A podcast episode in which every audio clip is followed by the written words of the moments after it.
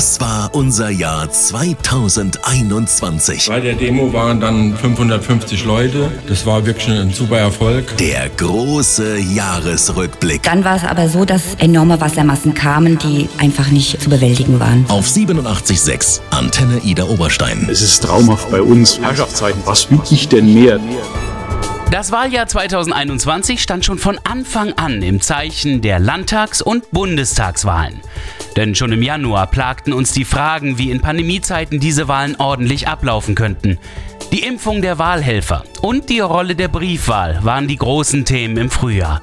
Bingens Oberbürgermeister Thomas Feser versprach beispielsweise, Wahlhelfer zu impfen. Wir wissen ja die Problematik mit dem Impfstoff, aber umso wichtiger ist es halt, dass man zumindest für die Älteren, die dann Wahlvorstand machen, Überlegungen anstellt, ob das was ist oder nichts ist. Bei den Jüngeren sehe ich das nicht so problematisch. Wir sind auch schon dabei, jüngere Bürgerinnen und Bürger anzusprechen, weil viele Ältere haben schon gesagt, dass sie sich das nicht zutrauen wollen, weil sie vorerkrankt sind. Überhaupt wurden für die Wahl das ganze Jahr über dringendst Wahlhelfer gesucht, weil sich in der Corona-Zeit weniger Freiwillige fanden und mehr Briefwahl abzusehen war.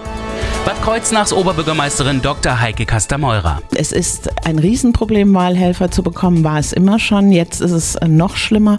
Und wenn man glaubt, naja, die drei Leute, die zur Wahl gehen, die meisten werden wohl Briefwahl machen, dann ähm, bedeutet das natürlich nicht, dass wir nicht auch für die Briefwahl Helfer brauchen. Also es gibt ganz, ganz viel zu tun, auch von Seiten der Verwaltung. Dieses Jahr ist wirklich ja, ein arbeitsintensives Jahr für unser Wahlamt. Bei der Landtagswahl siegte an der Nahe Michael Simon. Wir wählten also die SPD und brachten so einen Beitrag zur Ampelkoalition. Und wir wiederholten das Ganze exakt genau so im September bei der Bundestagswahl. In der Wahlsondersendung hatte unser Henry Lausen den Wahlsieger Dr. Joe Weingarten von der SPD sofort am Mikro. Ich bin glücklich über das Ergebnis. Ähm, nach fast 20 Jahren sieht es so aus, als ob die SPD den Wahlkreis von Wilhelm Drescher wieder zurückgewinnt, als ob die Nahe wieder rot wird. Und dass ich da meinen Beitrag leisten konnte, das macht mich richtig glücklich. Das ganze Jahr über hatte es aber auch kommunale Direktwahlen gegeben. Die neue Ortsbürgermeisterin von Hochstetten heißt Stefanie Leonard. Der Ortsbürgermeister in Oberhausen nahe ist Markus Röth. Gerd Linn wurde es in Gimpweiler, Axel May in Oberhausen-Kirn, in Dienstweiler wurden Martin Hay, in Hellertshausen Norbert Alt und in Warmsroth Hans-Peter Straub zum Ortsbürgermeister gewählt. Im November wurde munter weitergewählt. Die neue Naheweinkönigin kommt aus Bosenheim und heißt Sophie Seemus. Es ist ein unglaubliches Gefühl, wirklich. Ich kann es eigentlich nicht begreifen. Als ich gehört habe, dass ich es bin, ich, mir kamen die Tränen, ich habe meinen Fanclub gesehen und es ist unglaublich. Ich freue mich einfach auf das Jahr. Schließlich zeichnen sich aber auch die ersten Spuren für das OB-Wahljahr 2022 ab. In Bad Kreuznach haben sich Sabine Drees von der CDU, Emanuel Letz von der FDP und im vierten Anlauf Karl-Heinz Dellerwo von der FWG um das Amt des Oberbürgermeisters beworben.